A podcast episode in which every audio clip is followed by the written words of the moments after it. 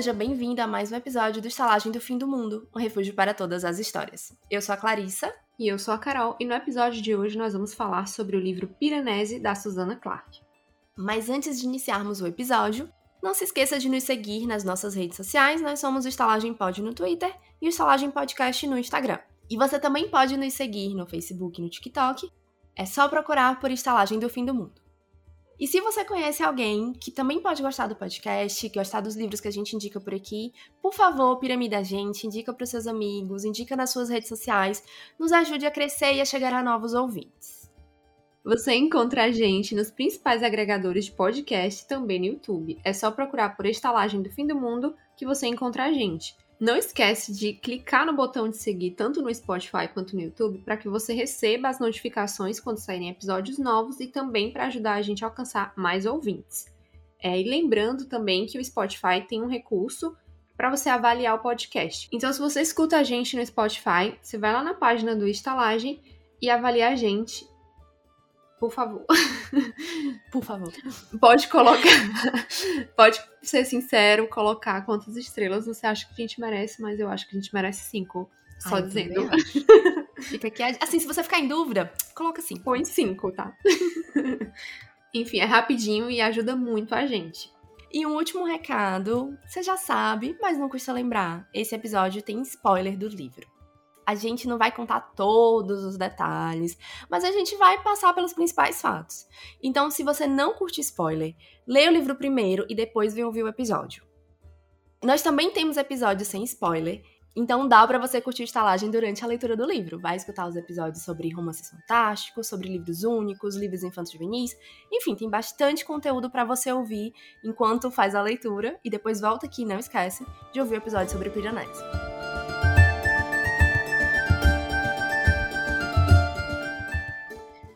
De falar da história do Piranesi mesmo, vamos só falar um pouquinho da Susana Clark. Na verdade, não vamos falar sobre ela, porque a Susana Clark, para quem ainda não ligou os pontos, é a mesma autora do Jonathan Strange e Mr. Norrell. Então, a gente já tem outros episódios né, da nossa leitura conjunta de Jonathan Strange e Mr. Norrell que a gente fala sobre a Susana, fala sobre os livros, a gente inclusive já tinha falado sobre Espiranese, que a gente estava aguardando. Então tem muita coisa sobre a autora já nesses episódios. Então se você quer saber mais a respeito dela, é, você escuta esses episódios e aproveita e descobre mais sobre o Jonathan Strange. Né? É, Também é outro certeza. livro maravilhoso dela. Recados dados, vamos para o vamos começar. episódio. Então, do que que se trata Piranesi? Para mim, Piranesi é daqueles livros que não adianta muito você ler sinopse, porque a sinopse não entrega muita coisa, né? Ela, ela fala é de uma forma bem metafórica, não, é nem, não é nem metafórica, mas de uma forma meio lúdica, meio onírica, sobre o Piranesi que vive na casa, e isso casa escrito com uma letra maiúscula, e você fica tipo, que casa é essa? O que, é que está acontecendo? Quem é o outro? E, e, as coisas não ficam muito claras, pelo menos é, até você começar a ler o livro e chegar ali por volta da página 50. Mas a gente vai falar aqui de uma forma mais resumida do que nos episódios anteriores sobre livros únicos, porque a gente mudou um pouco o roteiro do, desses episódios de livros únicos para que eles fiquem um pouco mais enxutos e dêem um pouquinho menos de trabalho. A gente vai falar ainda da história toda como fazia antes, só que de uma forma um pouco mais resumida. Se você preferia os episódios como eram antes, manda uma mensagem pra gente. Se você gostar mais de como esse aqui ficar, também diz o que, que você tá achando, pra, enfim, nos ajudar a fazer episódios melhores, né? A gente tá fazendo os episódios pra vocês que estão ouvindo aí. Então a gente realmente precisa desse feedback para saber, sabe, que caminho continuar, que caminho seguir. Então vamos lá, né? Quem é o Piranesi? Piranesi é essa pessoa que não se chama Piranesi, mas ele não sabe exatamente qual é o nome original dele, né? E ele vive na casa. A casa é esse ambiente labiríntico, é um ambiente onírico e que é um, é um mundo, assim, é, é, é uma coisa sem fim e sem limites e que tem uma, o Piranés ele tem uma conexão muito grande com esse, com esse espaço, né, com esse ambiente físico. Quando você vê a descrição dessa casa, ela é muito fria porque ela é de mármore, apenas com estátuas. As out únicas outras criaturas vivas lá são o outro, né, que é uma outra pessoa que habita a casa, e pássaros. Então, você não tem natureza, você não tem verde, você não tem.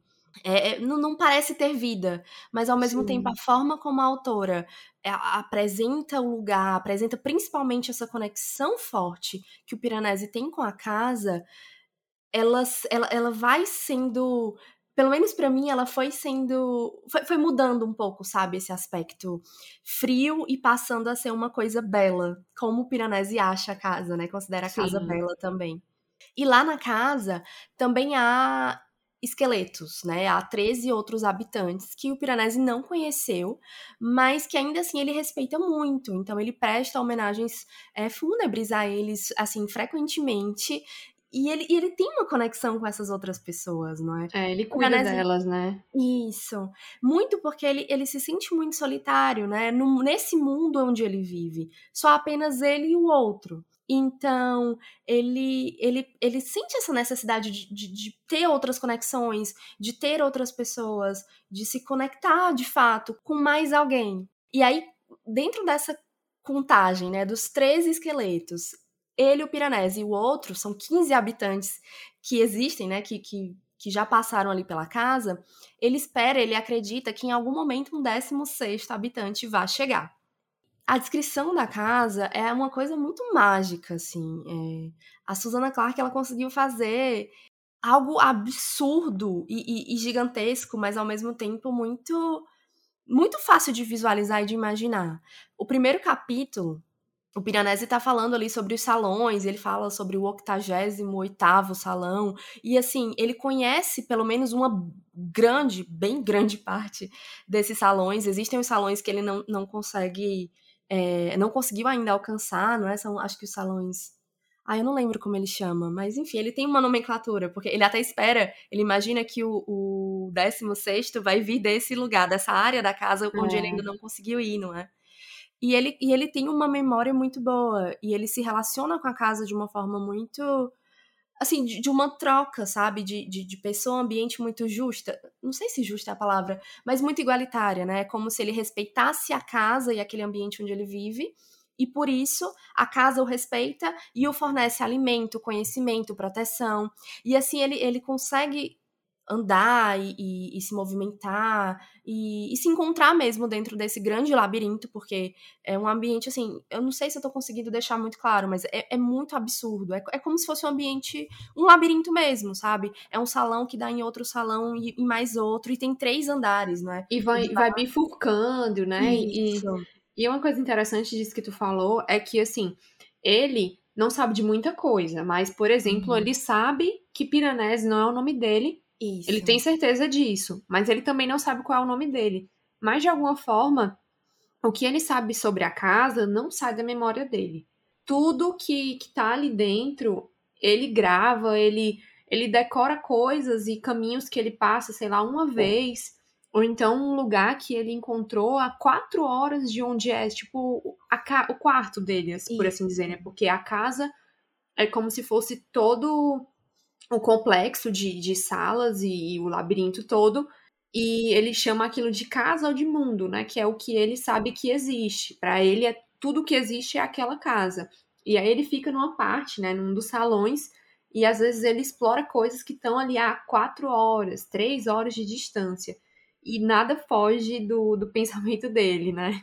Ele, ele é tão inteligente e tem essa relação tão sabe, de uma conexão tão forte com esse ambiente, com essa casa, que um, a casa é dividida em três andares, né? E o andar de baixo há marés, né? A, a água vem e invade os salões e ele consegue fazer cálculos e prever a movimentação dessas águas. Então, é realmente é como se ele tivesse em plena harmonia com esse com esse lar, né? Com esse lugar onde ele vive e talvez eu esteja me antecipando um pouco, mas é, é um ponto que eu vou chegar aqui logo mais à frente, então faz sentido eu falar disso agora, né? Existe toda uma busca do Piranesi e do outro, porque eles são cientistas. Né, eles se consideram cientistas. E no princípio, até parece um pouco ingênuo do Piranesi, porque ele tem um ar meio. Ele parece, às vezes, até uma criança, né? Ele tem uma Isso. fala muito, muito inocente, assim, de, de uma pessoa que. Tem, tem uma coisa. Os, os comentários hum. que ele faz sobre o outro e sobre Sim. as coisas que estão ali, você, você poderia pensar que ele é uma criança, né? E, e assim, a admiração que ele tem pelo outro, a confiança que ele coloca em tudo que ele fala, ele não questiona o que o outro fala. Ele realmente tem uma, uma coisa ali, meu pai, filho, mas sendo que um, um filho criança, assim. Isso. E, e até a, no sentido de uma inocência de, de, acreditar em tudo que o outro fala, né? O outro é. diz que é assim, ele acredita. E, e, até quando ele se diz, ah, nós somos cientistas, parece aquela criança que tá confabulando, não confabulando, mas, mas imaginando, brincando, sabe? Assim, ah, eu é. quero ser um cientista quando crescer, então ele tá ali colocando, Sim. sei lá, uma roupa branca do pai ou da mãe e, e, fingindo que ele é um cientista. E aí, juntos, né, eles pesquisam sobre o grande secreto conhecimento, que era exatamente onde eu queria chegar. É, esse grande secreto conhecimento é apresentado no livro como algo que existia no passado, e aqui a gente começa a entender que o nosso mundo existe nessa, nessa história, né? Mesmo que a gente não entenda exatamente onde ele entra ali com relação a essa casa, pelo menos nesse momento. E era uma coisa que existia no nosso mundo no passado, quando as pessoas também viviam em completa harmonia com o mundo, né? Assim, nessa troca de, de você você cuida da natureza, você cuida dos animais, e assim você também é provido de, de alimentação, de proteção. E esse equilíbrio, ele acabou sendo perdido em algum momento. Mas é o mesmo equilíbrio que a gente vê entre o Piranesi e a casa, né? Faz, acho que faz um certo sentido essa comparação, não sei se tu concorda, Carol. Sim, sim. Até que eles, eles falam, né, que é, o progresso, né, em nome do progresso, que essa conexão que os seres humanos tinham com a natureza, por assim dizer, né? Uhum. Ela foi sendo perdida conforme o homem foi buscando cada vez mais o progresso, né? Isso. Uma certa crítica ao modo de vida é. É, moderno, né? Com certeza, com certeza. E assim, eu, isso que tu falou, né? Eu acho bem interessante que eu acho que desde o primeiro momento a autora tenta dar pra gente a pista de que o nosso mundo real existe. Uhum. Porque já no começo, já nas primeiras interações entre o outro e o Piranesi, ela fala. O Piranesi repara muito nas roupas dele, então ela uhum. fala das vestimentas dele. Claramente é uma vestimenta que, que só existiria assim no nosso mundo. Nas condições Sim. ali que existem no, na casa, não poderia haver uma roupa daquela. E ele fala no seu é, no dispositivo luminoso do, do outro assim, não existe essa coisa de tentar esconder que, que existe um mundo, um mundo real, por assim dizer. Uhum. Tá? Os elementos estão ali desde o começo e a gente percebe é. que realmente é, é uma inocência do, do Piranesi é. e que, ao mesmo tempo que ele não sabe de certas coisas, tem outras coisas que ele tem absoluta certeza e que a gente sabe que não existem ali naquele mundo onde ele vive. E, e como esse começo do livro ele é muito não, você não, não, entende de cara qual é, qual é a proposta da história, né? Demora um pouquinho para ele se ir se desamarrando. Você vai pegando ali algumas indicações, né? Por exemplo, tem, é. né, tem um determinado momento que ele fala que o, o outro traz sanduíche para ele. Ele sempre fala dos ternos, né, que o outro usa. Sendo é. que o é. Piranesi, as roupas dele, que tadinho, são uns, uns trapinhos super Sim. velhos e sujos. E, e você percebe, ele até faz em determinado momento uma lista de, de itens que o outro dá para ele, né? Já deu, acho que uma. Ai, como chama? Polivitamínicos. Polivitamínicos, né? Aquelas camas, tipo de camping, quem vai acampar, sei lá. Ah, saco Enfim, de dormir, né? Saco de dormir, exatamente. Então, assim, as informações estão ali. E, e é curioso porque, a princípio, eu pensava, será que o Piranesi é daquele lugar, mas o outro não. Só que o Piranesi, ele sabia, por exemplo, que era gasolina, sabe? Tem um determinado momento que ele fala, não lembro agora qual. Aí eu fiquei, não, mas sabe, gasolina é total do nosso universo. Tipo, então, ele, ele se incomodando, ele se incomodando com os sacos de batata frita, uma coisa assim, isso, assim, sabe? Isso, tipo... que era sujeira, tinha ficado um lixo é. na casa, né, no ambiente. Então, assim, a, essas informações vão sendo colocadas ali e aos pouquinhos você vai pegando essas peças e montando esse quebra-cabeça, né, do que é a história. É. E eu gosto muito da forma como ela faz, porque a gente vai junto com o personagem, né, com o Piranesi, desvendando esse mistério o que é a casa, o quem é ele, né? De onde ele veio. Será que ele estava ali na casa sempre, desde sempre? Será que ele veio de outro lugar? Como eu falei antes, né, a casa é um grande labirinto de salões e estátuas. E essas estátuas, elas são muito importantes para a história, por mais que elas estejam sempre ali na elas estão sempre ali à margem da história, tá entendendo? Elas é como se fossem aquelas coisinhas, aquelas informações que a autora colocou para ver se você tá atento, se você pega ou não. Tem uma estátua muito específica que é, que é uma imagem muito muito clara de As Crônicas de Nárnia, que é de uma das crianças que vai a Nárnia, né, das três crianças principais, eu não vou lembrar o nome agora da personagem, gente, perdão, com o Mr. Dominus, que é um Fauno, né? Fauno, exatamente. É, pelo menos essa foi uma das estátuas que eu identifiquei na hora.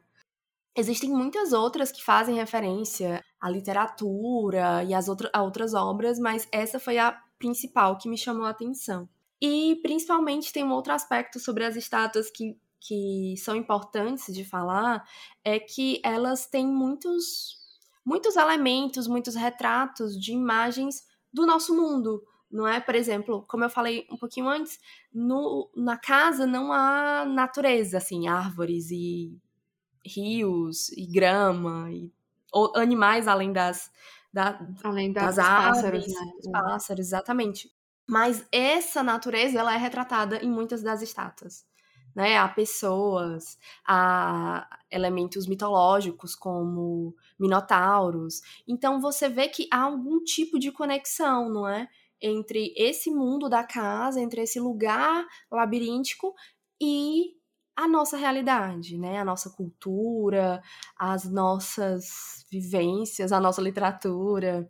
É uma coisa interessante das, das estátuas que eu acho é que, além de o Piranesi utilizar elas como marcos, né, dos percursos que ele faz dentro da casa, elas são um pouco místicas, porque é, o Piranesi, às vezes, ele usa as estátuas e os pássaros como se fossem recados que a casa tá passando para ele. Verdade. Então, se, se um pássaro, se ele chega num determinado salão e um pássaro pula de uma estátua para outra, ele tenta ler o que significaria, assim, tenta interpretar o que uma estátua passa com o que a outra passa e como isso poderia ser um recado, um, uma conversa entre ele e a casa. É bem interessante. E eu acho que se conecta de novo com aquilo que eu falei antes, não é? De você tentar. No passado, é, o movimento das estrelas, do Sol e da Lua, e as pessoas tentavam interpretar isso de alguma forma, como se, por exemplo, deuses estivessem se comunicando, né? As chuvas e tal. E é, a interpretação é muito ambígua e depende muito daquilo que você quer ver, mas ao mesmo tempo eu acho que faz um certo sentido, porque é o mecanismo que ele tem, né? É a forma é. que ele tem de se conectar com esse lugar onde ele se encontra. E, e, principalmente porque, vamos combinar, que ele tá muito solitário, ele tá muito sozinho. Uma coisa que eu acabei não comentando sobre o outro é que o outro tá ali, até onde a gente sabe, mas o Piranesi e ele, eles têm agendas diferentes, eles só se é. encontram é, duas vezes na semana para conversar, para trocar informação sobre aquela pesquisa que eu falei, né? Sobre o grande secreto conhecimento.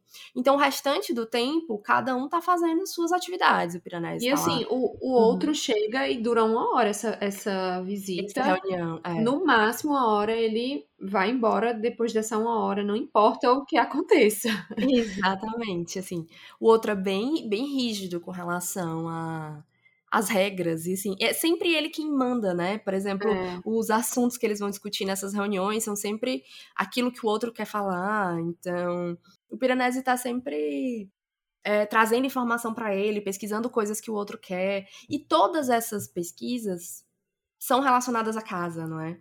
É. O outro sempre quer saber quantos salões tem, como funciona essa relação entre o Piranesi e a casa, porque, como a Carol falou, né, o Piranesi ele tem essa esse conhecimento muito, muito forte sobre como a casa funciona, né? Onde estão cada um dos salões.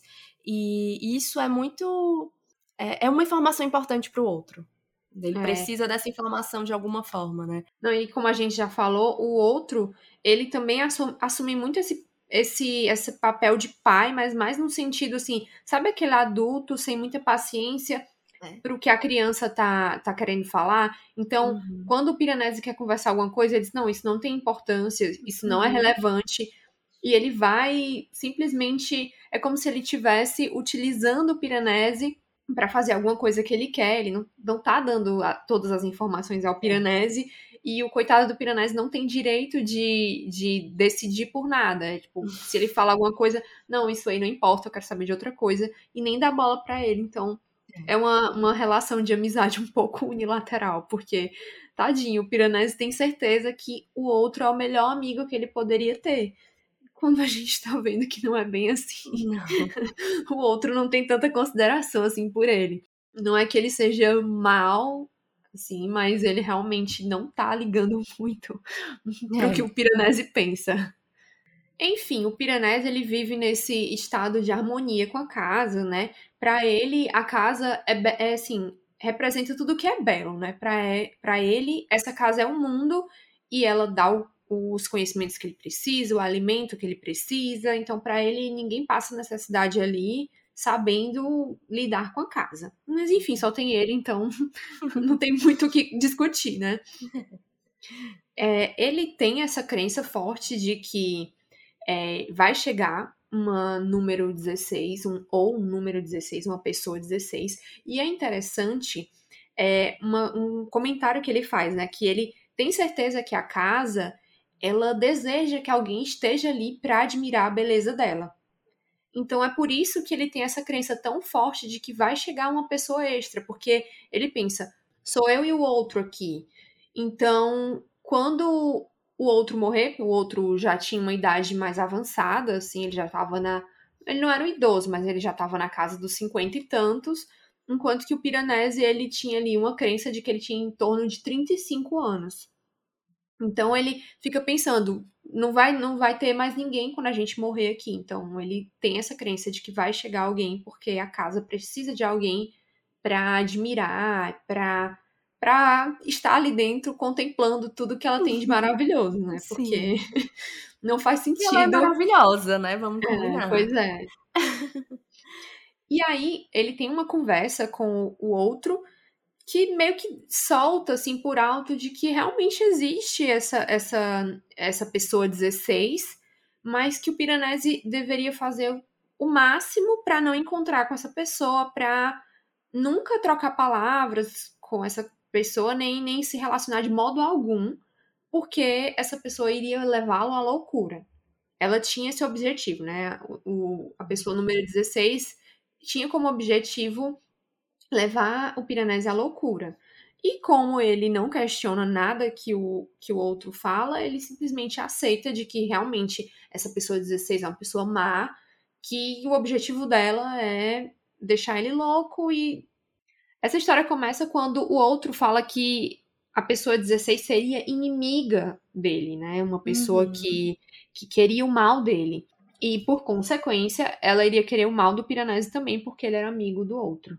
E outra coisa, ele diz assim que, que só de ouvir as palavras né, dessa pessoa 16, o Piranesi iria enlouquecer. E, e, e, ele leva isso tão, tão ao pé da letra que em determinado momento ele começa a receber recados, não é, do, do 16. E, e é, até assim que ele percebe que, que há essa outra pessoa na casa que ele não, ele não quer ler, né? Ele apaga os recados sem, sem, sem ver as palavras, porque ele acredita que as palavras vão levá-lo à loucura. E aí a gente volta para aquele ponto, né, da inocência do Piranesi. A gente não falou aqui, mas o Piranesi, ele vai sempre anotando tudo o que acontece com ele em diários. Ele, ele mostra que lá no comecinho os diários tinham datas.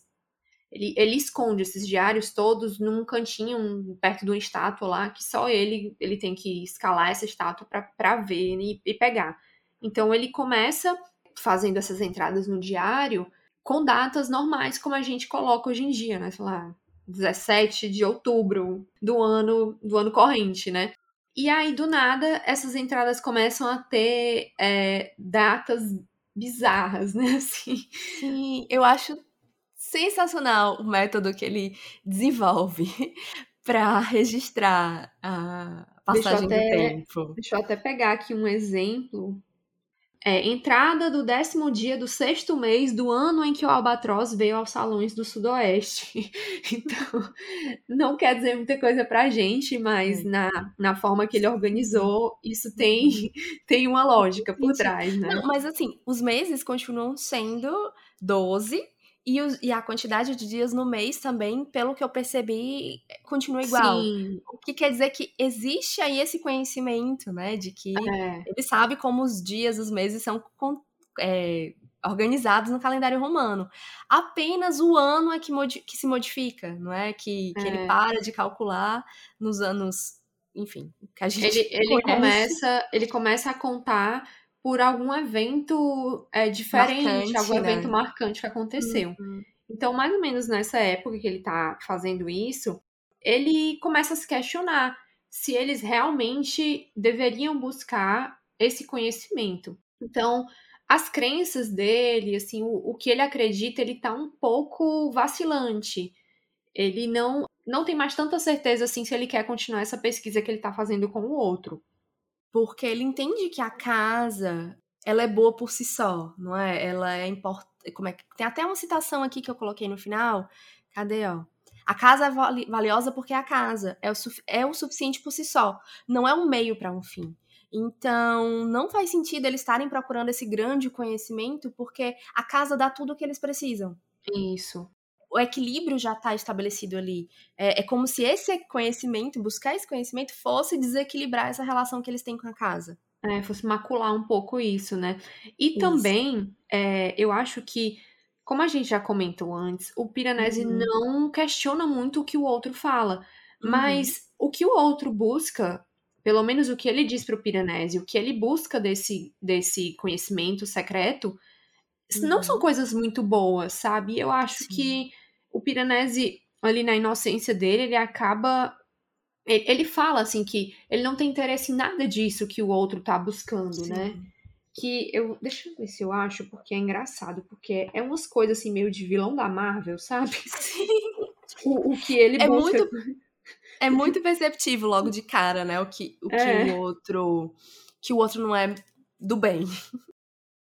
Isso aqui são as, as coisas que o outro quer destravar aí, né? Acessando o conhecimento, grande. o grande conhecimento, que é vencermos a morte e nos tornarmos imortais, descobrirmos por um processo telepático o que as outras pessoas estão pensando, nos transformarmos em águias e cruzarmos o ar voando, nos transformarmos em peixes e cruzarmos as marés nadando, movermos objetos usando apenas nossos pensamentos apagarmos e reacendermos o Sol e as estrelas, dominarmos mentes inferiores e as sujeitarmos à nossa vontade.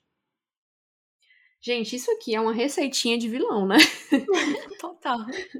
E receita para o desastre também. Receita Imagina uma pessoa com poder de apagar o sol. Gente, isso não tá certo, né? Não dá, não dá. Sem condições.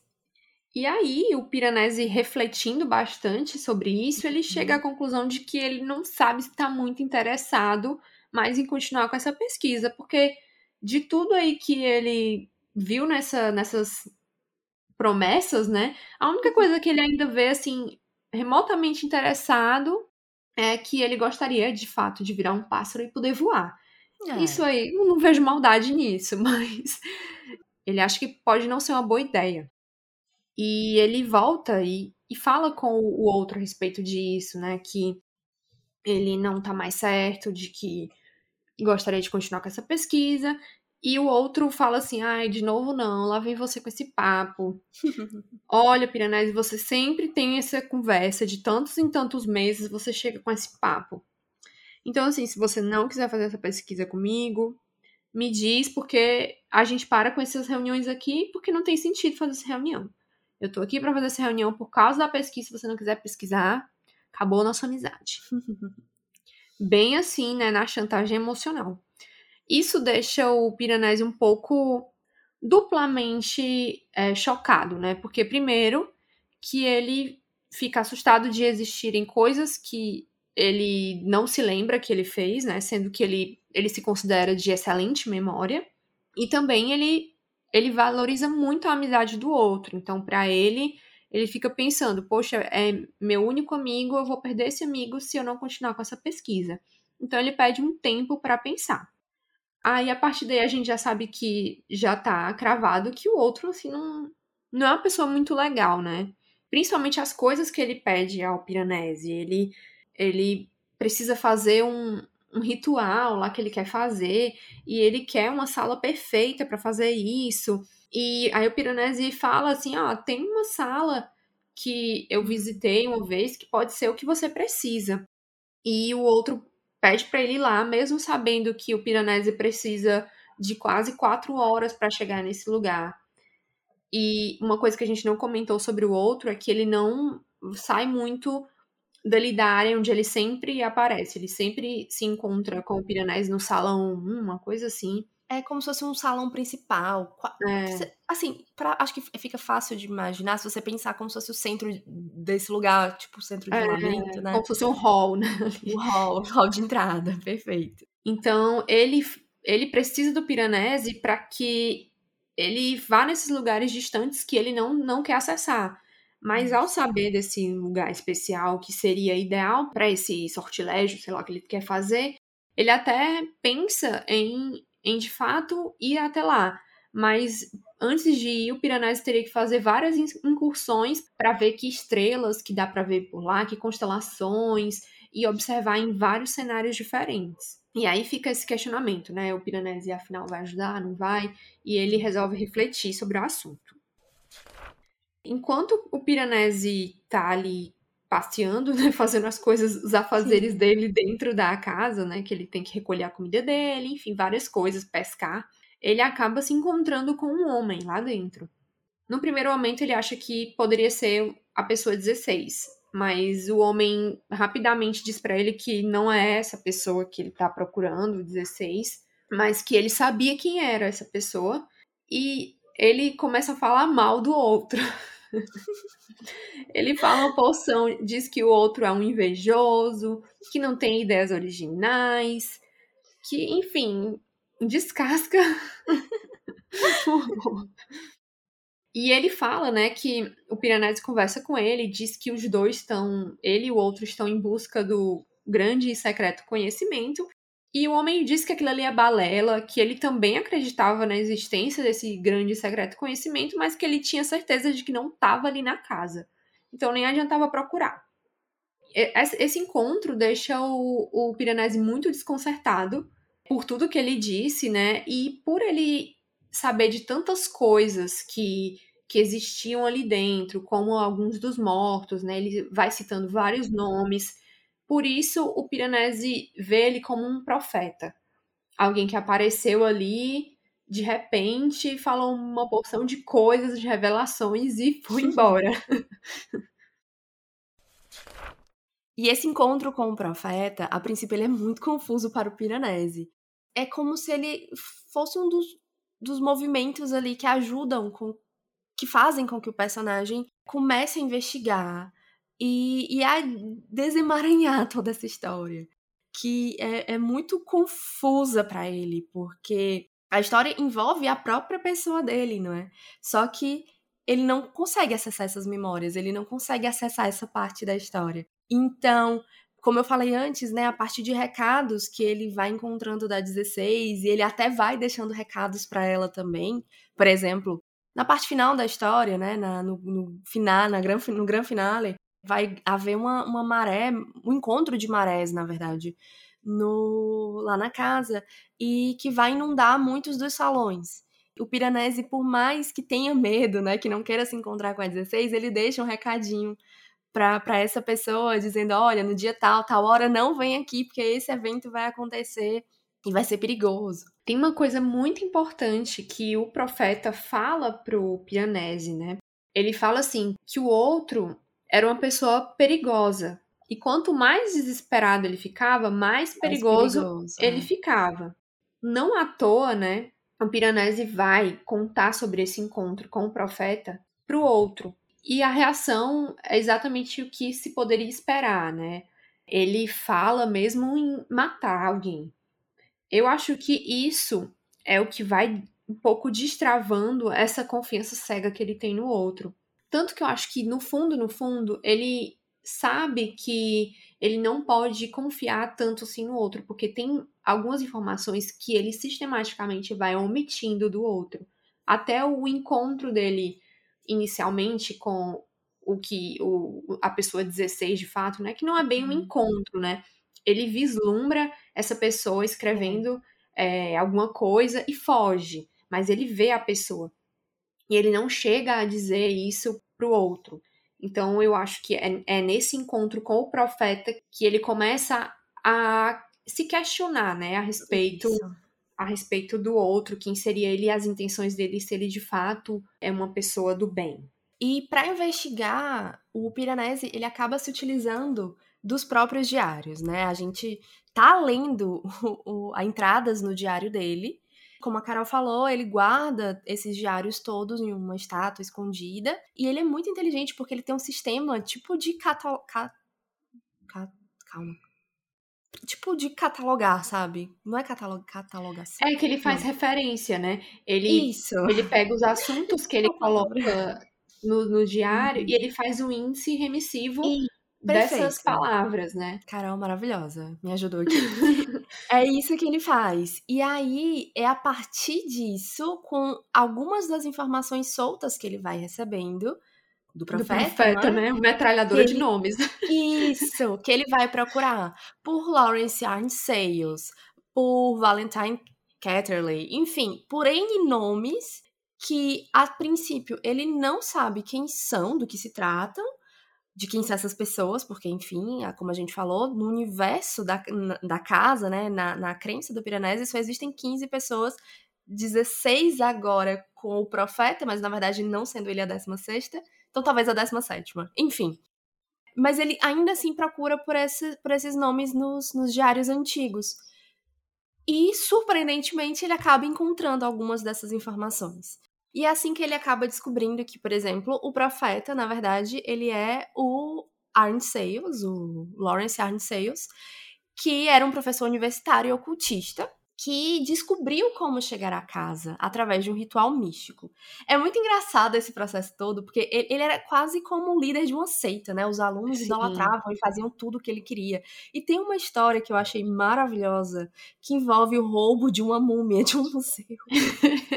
eu ri demais nessa parte, porque é o tipo de coisa que só o líder de uma seita faria, sabe? Sim, que na verdade sim. faz as pessoas fazerem, né? Porque eu tenho certeza que ele não sujou um dedo pra roubar é essa verdade. múmia foram os, os, os seguidores dele que, que fizeram isso.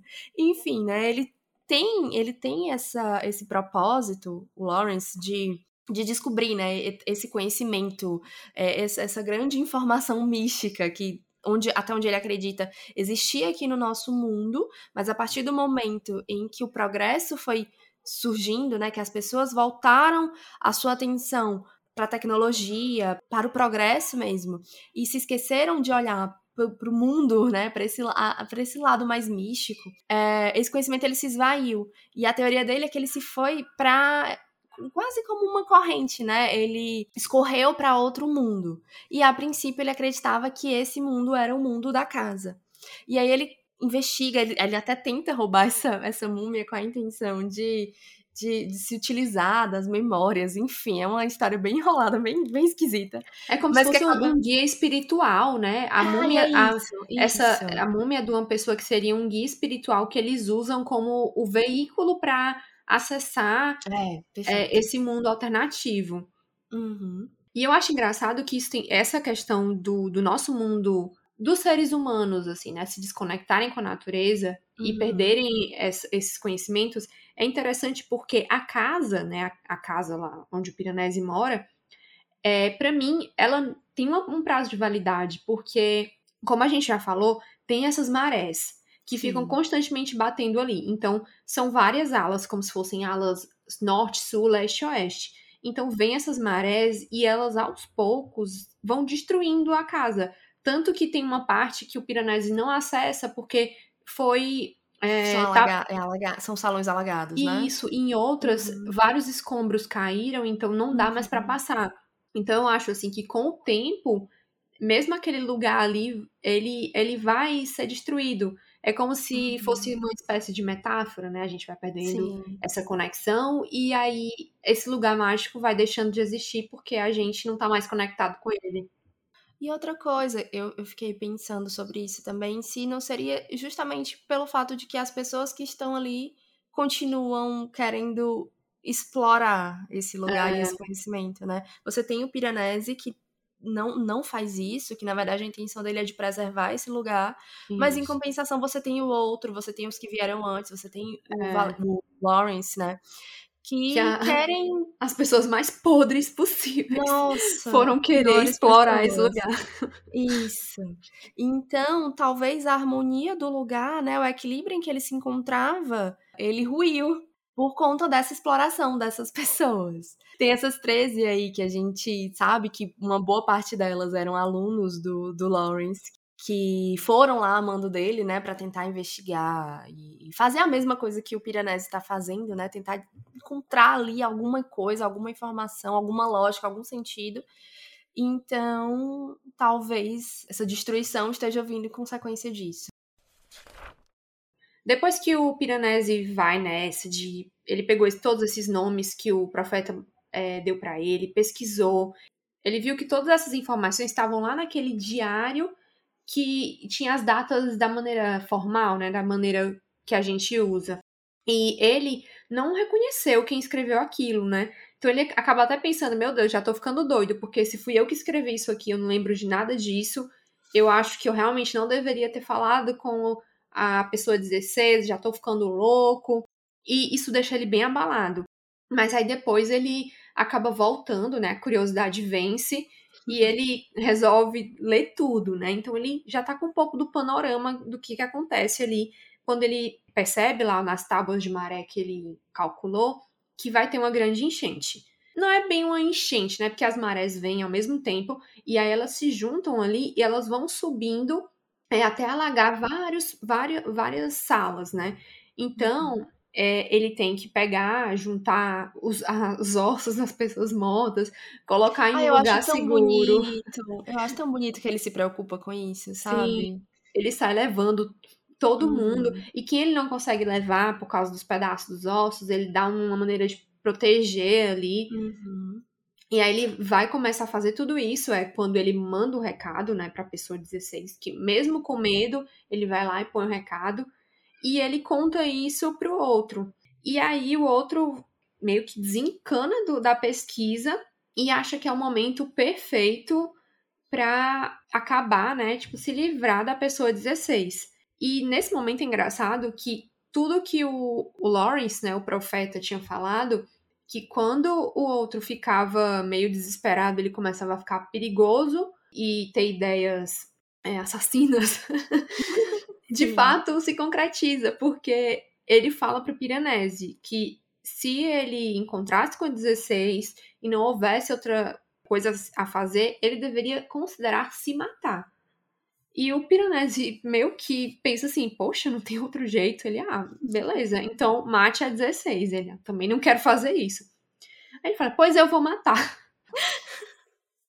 Gente, aí, nessa hora eu acho que, que cai a ficha, assim, do Piranesi, que o, talvez a pessoa 16 não fosse a pessoa perigosa, é. e sim o outro, né? Só que já tá tudo ficando meio que em cima da hora, né, para ser resolvido. Ele até se arrepende de ter falado sobre a enchente pro outro, não é? Porque o outro isso. vê aquilo como uma oportunidade para matar a 16 e o Piranesi não quer que isso aconteça, porque, enfim, né? Ele não é a favor de assassinato, tá? É, e nesses diários, o Piranesi descobre como que ele chegou ali.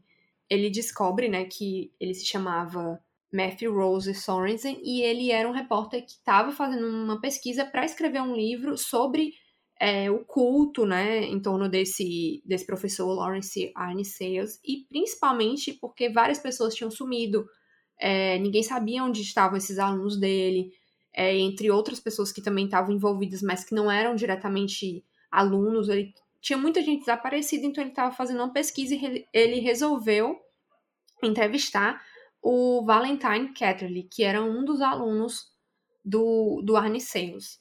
E foi assim que ele acabou indo parar nesse mundo. O, o Valentine, né, o professor, é, aceitou ter essa entrevista E uhum. quando viu ele, entendeu que ele era a pessoa perfeita para prender lá dentro. Porque uma coisa que a gente não explicou ainda é que quando você entrava nesse mundo, as suas memórias iam aos poucos se perdendo. E era por isso que o, o outro, que é o Valentine Catterley, ele sempre ia e ficava lá por no máximo uma hora. Porque ele sabia que isso ia ter efeitos é, na mente dele.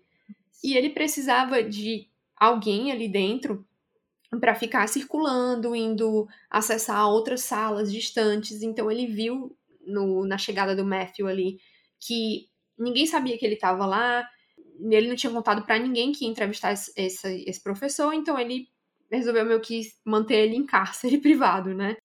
O, o Matthew, como ele, ele tava mais no sentido assim de tipo, vou ver até onde essa loucura vai dar, né?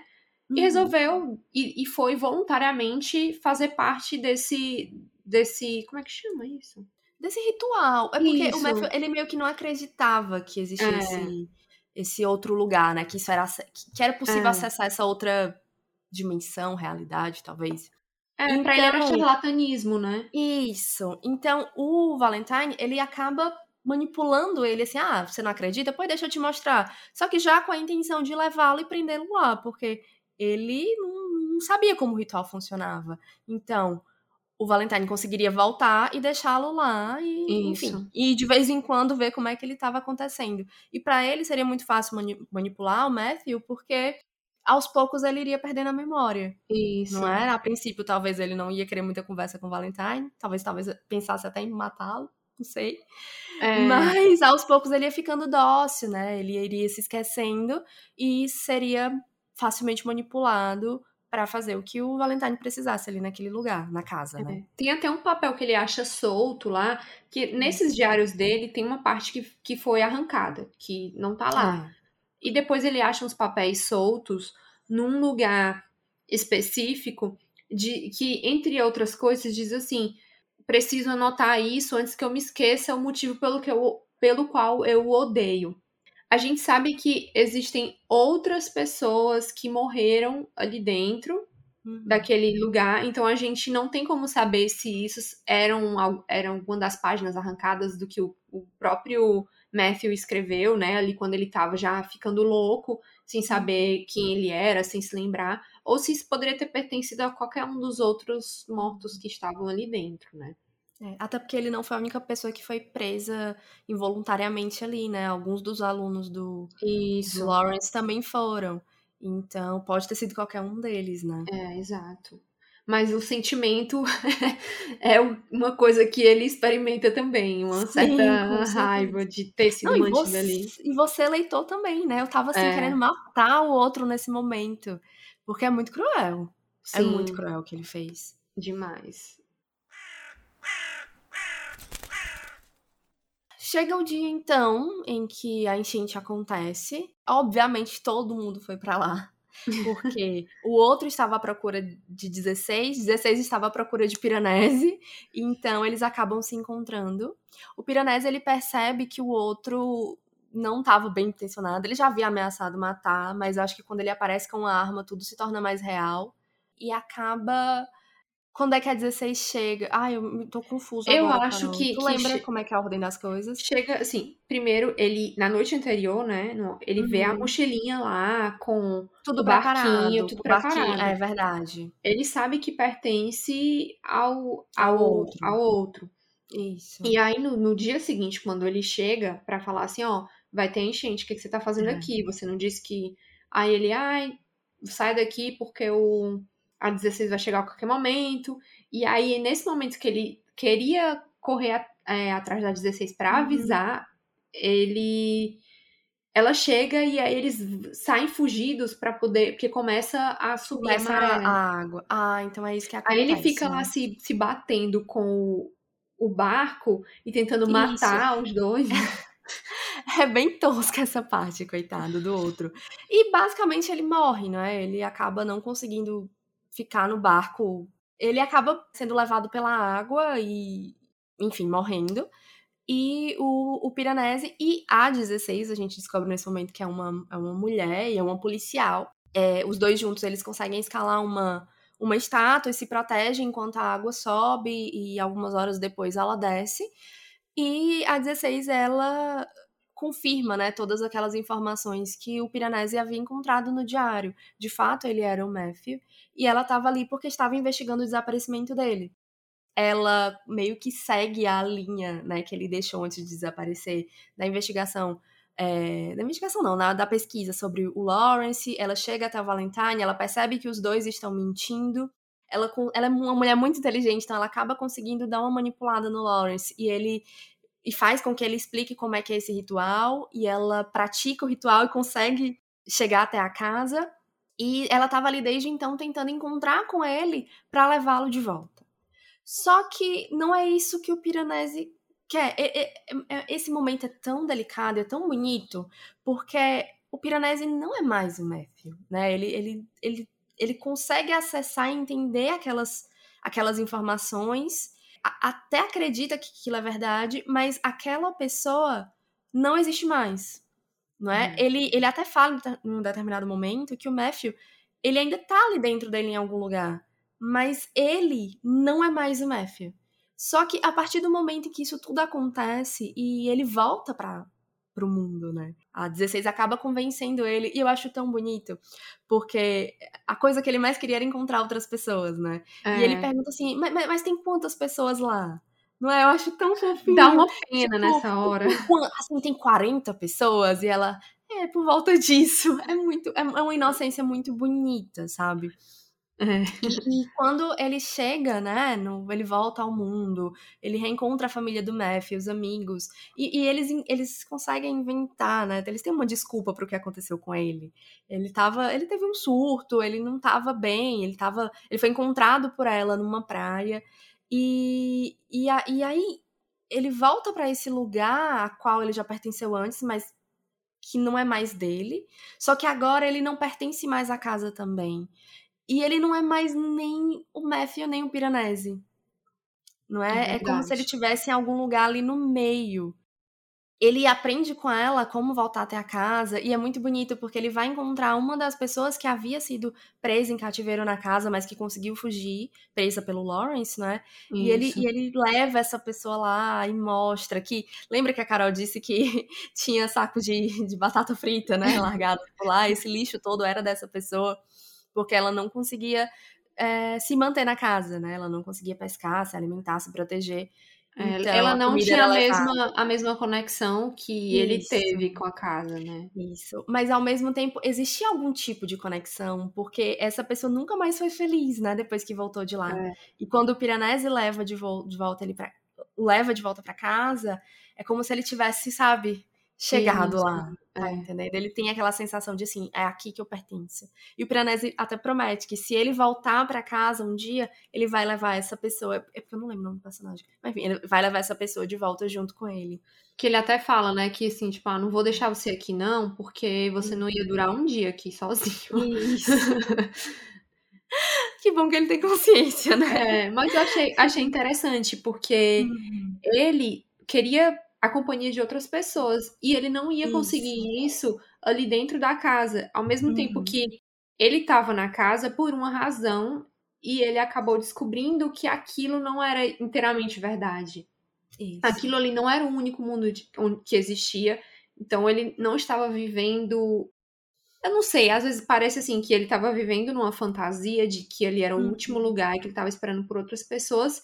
E de certa forma, saber que aquilo era só um mundo interligado a tantos outros é, tornava isso menos verdade, sabe? O fato de que não, não é só aquilo, existe muito mais do que aquela casa. Isso. Então eu acho que por isso que ele não consegue.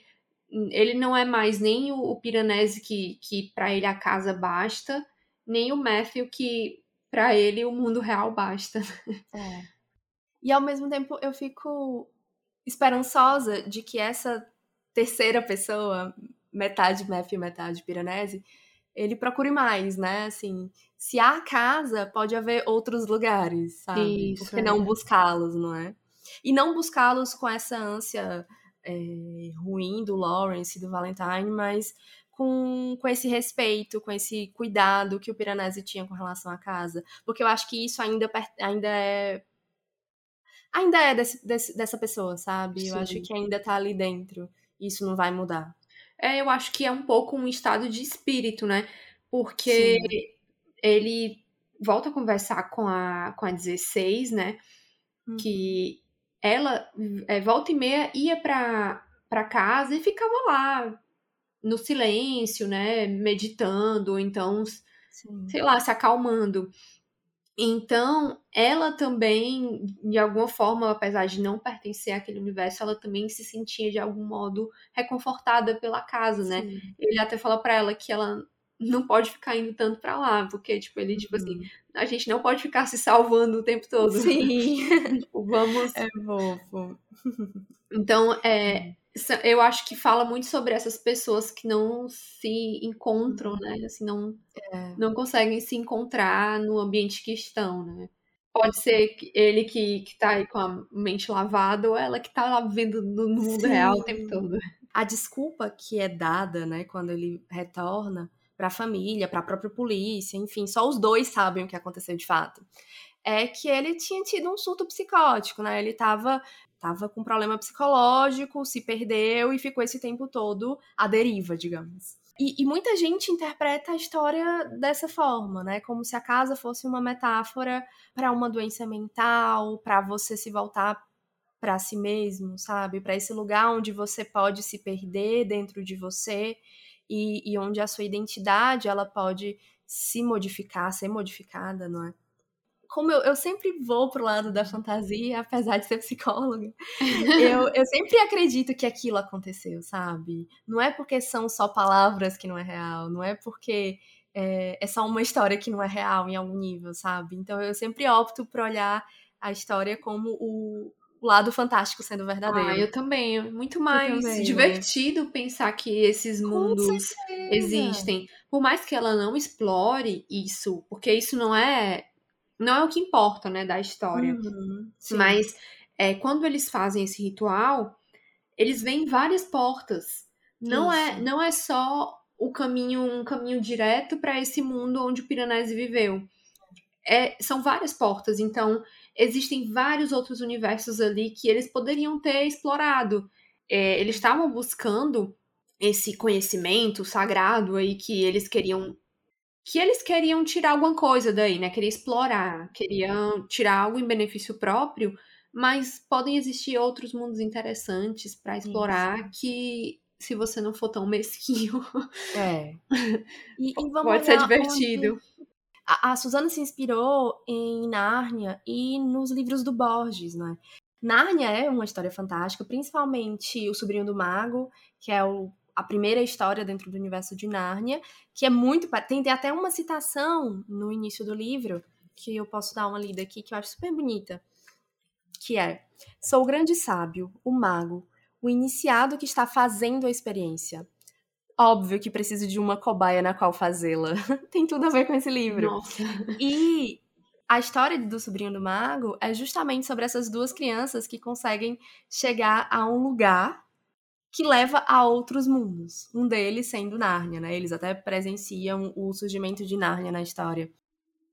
E o Borges, apesar de eu não ter lido, é um autor que eu quero ler, a gente até fala disso no especial, sobre Sim. as metas de leitura de 2022, é, é um autor que tem muitas histórias de realismo mágico. Pelo que eu vi, assim, ele acreditava que o mundo era uma grande biblioteca, sabe? Ele, ele tem essa coisa também mágica de, de, de um lugar fantástico. Então, se ela se inspirou nisso, eu não acho que a história seria só sobre ai, uma metáfora para um adoecimento psicológico, sabe? Sim.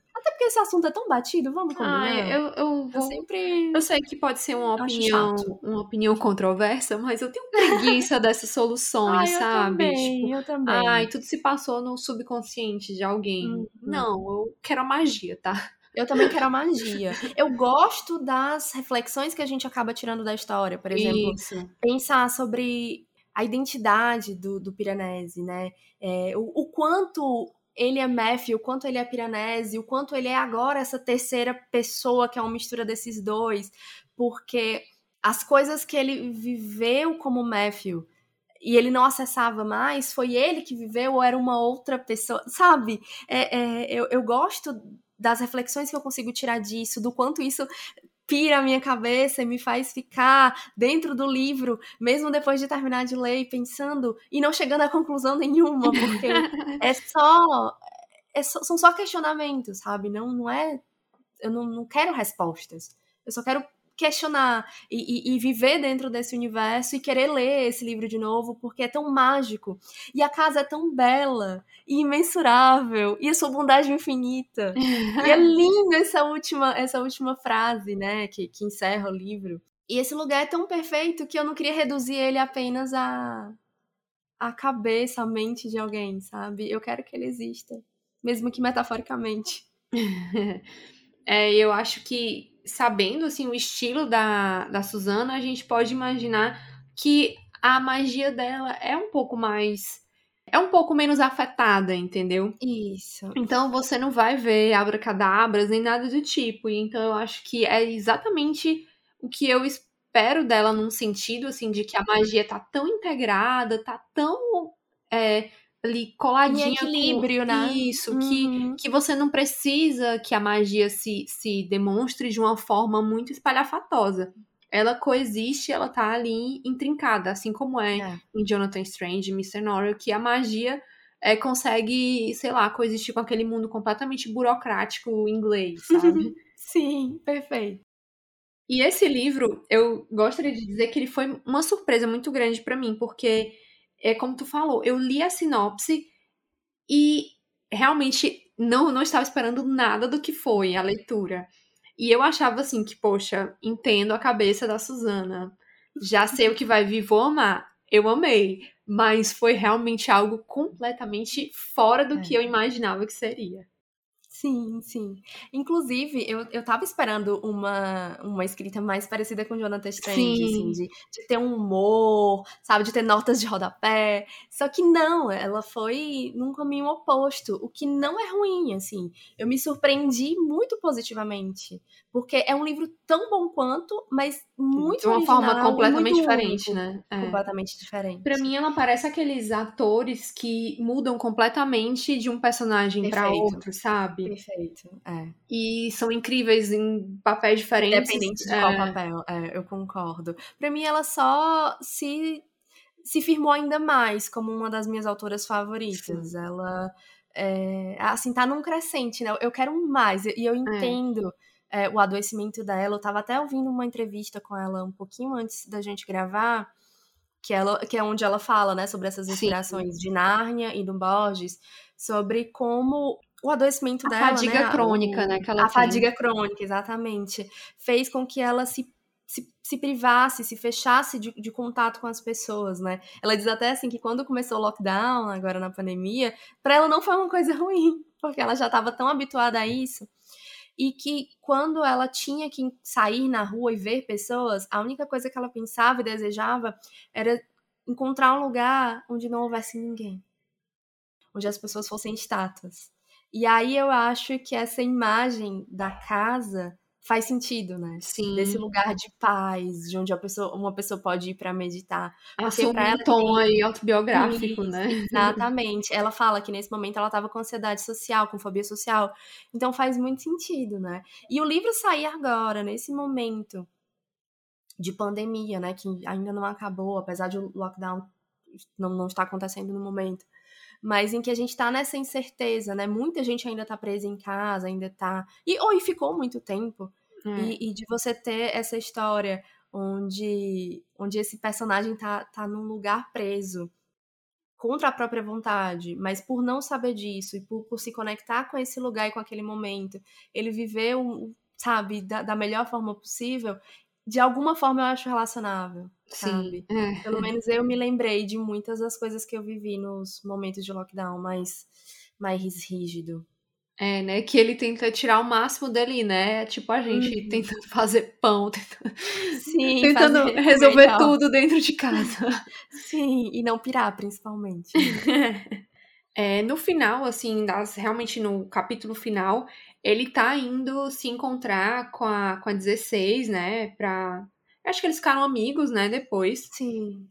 E... Viveram um trauma juntos, né? É, né? Isso conecta as pessoas. Isso une as pessoas. e aí ele, ele tá muito assim contemplativo, né? Sempre com essa uhum. sensação de que ele não vai se sentir plenamente em casa, em lugar nenhum, seja lá na casa, seja no, no mundo real, né? E aí ele ele vai passando, a autora até usa assim, umas expressões que estavam um céu marítimo, assim, de uhum. tava meio que chovendo, aí tem um cheiro de umidade no ar e tudo mais, e ele vai se recordando do da casa, né? Do, do da uhum. casa mundo do ambiente. Né? Isso. Uhum. E aí, nessa, nessa, ele passando assim por uma praça, ele reconhece nas figuras das pessoas, né, no, no rosto das pessoas, algumas estátuas que ele já tinha visto, né? Tipo, poxa, já vi esse cara. É tipo, lá no outro mundo você é uma estátua de um rei e tal. Ele vai pensando isso. E aí eu acho que até na conversa que ele tem no profeta, com o profeta, ele fala que eles vão lá conversando sobre o teor das coisas que tem ali na casa, e o, e o Piranés inocentemente fala assim que aquelas estátuas poderiam ser tipo momentos congelados de coisas que aconteceram lá no outro mundo, como se eles tivessem pegado um, um instante congelado e, e transformado naquelas estátuas, né? Uhum. E aí eu fiquei pensando nisso, que talvez ele vendo aquelas pessoas reconhecendo é, naquelas estátuas, isso podia ser que, mesmo que fosse uma coisa só da cabeça dele, que de fato não tivesse nada a ver, mas que talvez isso podia ser uma forma sutil da autora dizer que esses mundos estavam finalmente ali se sobrepondo, sabe, na cabeça Sim. dele. Ele estava encontrando elementos familiares ali naquele mundo e um, um uhum. colando no outro, sabe? É, então eu acho que esse novo Piranesi, que não é nem Piranesi nem Matthew, talvez ele possa voltar a se sentir em casa ali enquanto ele tenta buscar, não nos lugares, mas nas pessoas, uhum. aquilo que ele estava procurando, sabe? Essa familiaridade, sim. esse pertencimento que ele estava procurando. Eu acho que tipo, foi um momento meio que epifânico dele, sabe? Uhum. Sim, sim. Pelo menos sou, ah, eu gostei. Assim. Eu, eu acho que faz sentido, de fato, né? É como se ele finalmente tivesse se entendido como essa pessoa agora, né? Meio Matthew, meio Piranesi, pertencente aos dois mundos. Isso. Talvez pela conexão com as pessoas, né? Que era o que ele tanto Isso, ansiava. Que ele procurava. É. Ai, que bonito. Ah, eu acho que o mais legal é que eu acho que várias pessoas podem ter visto coisas diferentes, Isso. sabe? Sim, e, com certeza. E vai ficando mais legal toda vez que é. alguém tem uma, uma concepção, assim, um, uma interpretação, quer dizer, diferente. É, então, se fato, você, ouvinte, tem uma interpretação desse livro, conta pra gente, que a gente vai adorar Ai, por saber. Favor, eu quero muito saber. Quero muito, muito mesmo. Eu acho que esse é um livro ansiosa. que daqui a um tempo eu vou ler de novo, porque quando eu li, foi assim, numa loucura. Sentei desesperadamente. Sim. Eu só não li esse livro em um dia, porque acho que foi véspera do, do Natal. E aí eu, uhum. depois do, do almoço, eu me sentei e li, assim, praticamente metade do livro. Aí tive que organizar as coisas, né, da, da ceia. Hum. E aí depois eu Não, terminei. Eu tomei susto. Porque lembra que eu, eu comecei a ler? Sim. Aí eu te falei, aí você disse, ah, eu vou começar também. Aí beleza, eu li ali algumas páginas e fui viver, fazer umas coisas. depois, quando eu falo com a Carol, ela, li 150 páginas. Eu, como assim? Calma. Eu ainda tô na página 30. Mas é que ele é muito é, empolgante. É, é. Assim, e ele é rápido de ler. É, passando é. Esse, esse estranhamento inicial, assim, de tipo, o que, é que tá acontecendo aqui. É. Depois você sente que tá rolando ali um mistério que tem que ser descoberto e você quer desesperadamente quer ver o que, é que, tá, o que, é que tá rolando. E não foquem apenas no mistério. Se puder deixar uma, uma orientação para você que ainda não leu o livro, é que não é sobre o mistério, né? Por mais que pareça, assim, isso é a camada mais superficial da história tem muitas outras coisas que você pode tirar dele. É. Muitas delas a gente já discutiu aqui, muitas outras a gente acabou não tocando, talvez nem tenhamos percebido, mas tem, tem muito mais nessa história do que apenas o que aconteceu com o Piranesi, né? É, eu acho que as transformações do Piranesi são muito interessantes, porque Sim. Ele sai de, um, de uma inocência, né? De uma coisa uhum. de acreditar que a casa era o único lugar que existia, que o outro era o melhor amigo que ele poderia ter para começar a questionar tanto a existência da casa, né, que como o único uhum. lugar, como Sim. a amizade desse amigo aí é. da onça.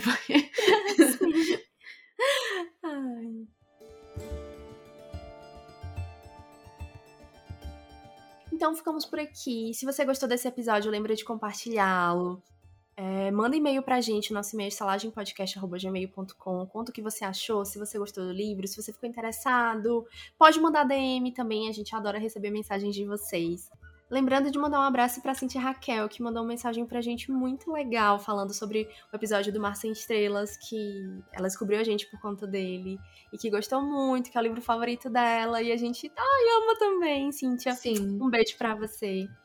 Um recadinho super carinhoso, assim, amamos muito. Vocês não imaginam o quanto essas mensagens são importantes pra gente ficar mais motivada a continuar. Com certeza. É, assim, óbvio que a gente fica feliz quando tem novos plays, quando novas pessoas começam a seguir no YouTube, no Spotify ou em qualquer um dos agregadores de podcast, mas quando vocês, assim, se tornam pessoas, né, além, para além do número, é muito mais legal. A gente fica muito feliz de saber o nome de vocês, de saber que vocês estão gostando, de receber as mensagens, enfim.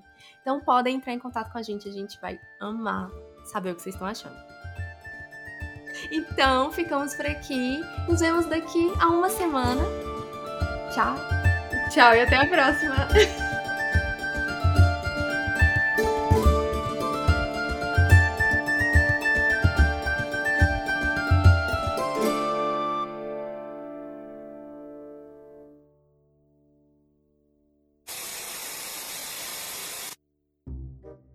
equilíbrio em que ele se encontrava é, rugiu por conta da chegada dessas pessoas. Eu acho que é ruiu. Eu falei rugiu. Meu Deus, é ruiu. Rugiu. Round. Round. Então é isso, ficamos por aqui. Tchau, até. Não, tchau, até a próxima vez que fala, para. Nos vemos daqui a 15 dias. Viajei aqui. Não. É na outra semana. Ai, agora. na próxima semana. Meu é. Deus, vai mudar agora, calma. então nos vemos por aqui. Não, nos vemos por aqui. tchau. É, tchau. Tchau e até a próxima. o meu tchau ficou muito esquisito. É porque eu, eu buguei, eu buguei, eu não sabia o que dizer. ok. Tem mais alguma coisa, calma, o que é? Tchau. Tchau. Tchau.